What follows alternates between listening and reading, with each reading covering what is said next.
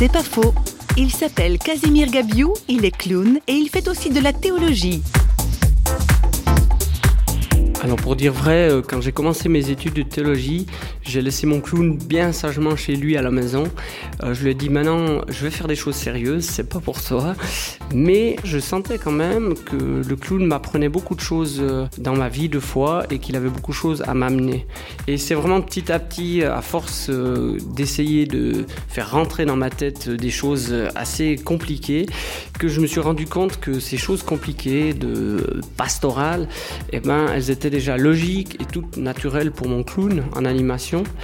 Et c'est en découvrant ça que ça m'a donné l'envie de le prendre avec moi en fait aux études.